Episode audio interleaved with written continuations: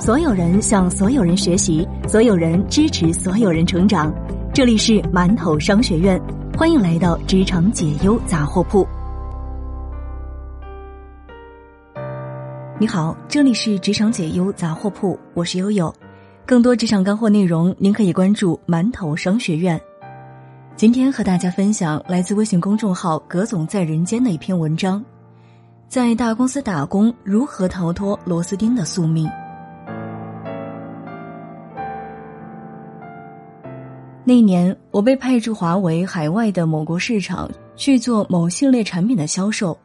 之前在总部是远程支持项目，然后在几个国家之间来回跑，项目经验也积累了不少。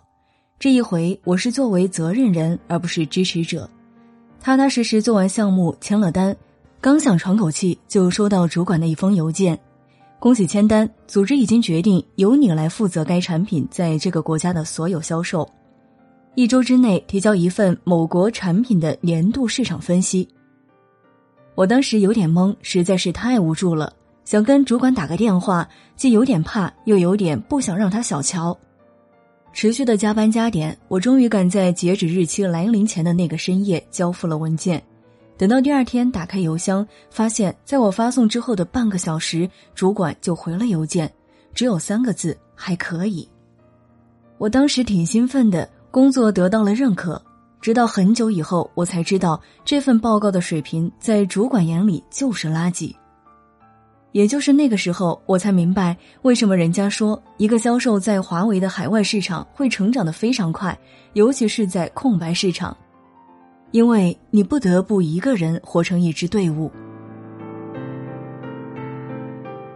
说起大公司，最容易吐槽的就是他会将一个人塑造成一颗螺丝钉。那什么叫螺丝钉呢？就是你只能和旁边的齿轮合作，看起来严丝合缝，效率极高。实际上，一旦离开熟悉的平台，离开那些你合作无间的齿轮，你就什么也不是。所以说，在大公司打工，如何摆脱螺丝钉的宿命？我的答案是，培养全局分析问题的能力，也叫做全局观。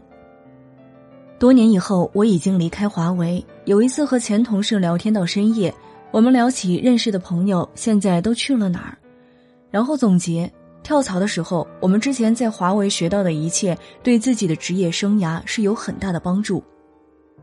第一种跳槽是去同行业其他公司的相同职位，有帮助的成分大概是在百分之八十左右。第二种跳槽是同行业的不同职位，有百分之五十的帮助。第三种是跳槽不同行业的相同职业，只有百分之三十的帮助。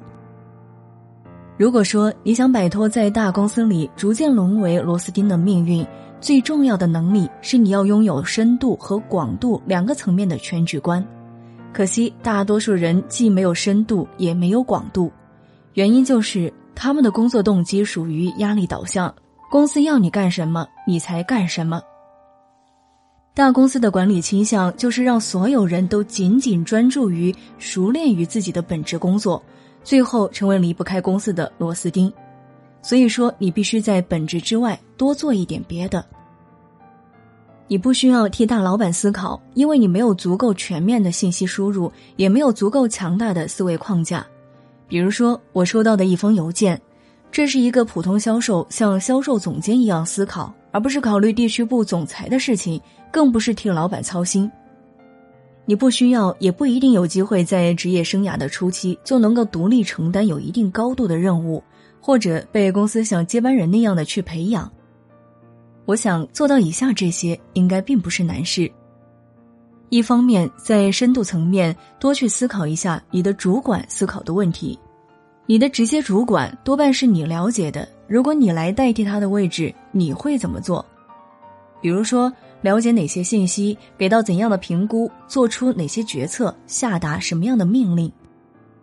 经常这样思考，也多和别人交流，会让你的深度全局观飞速的成长，这对你的本职工作也会有极大的帮助。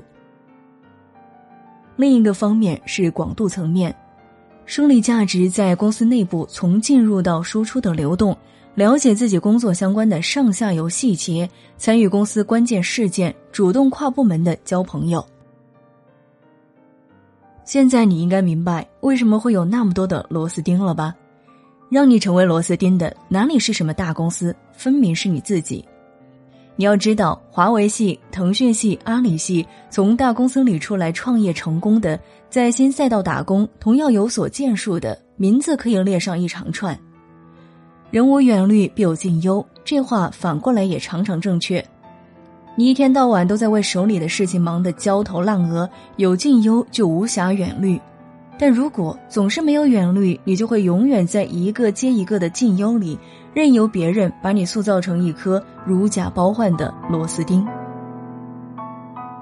好了，今天就和大家分享到这儿，希望对你有所帮助。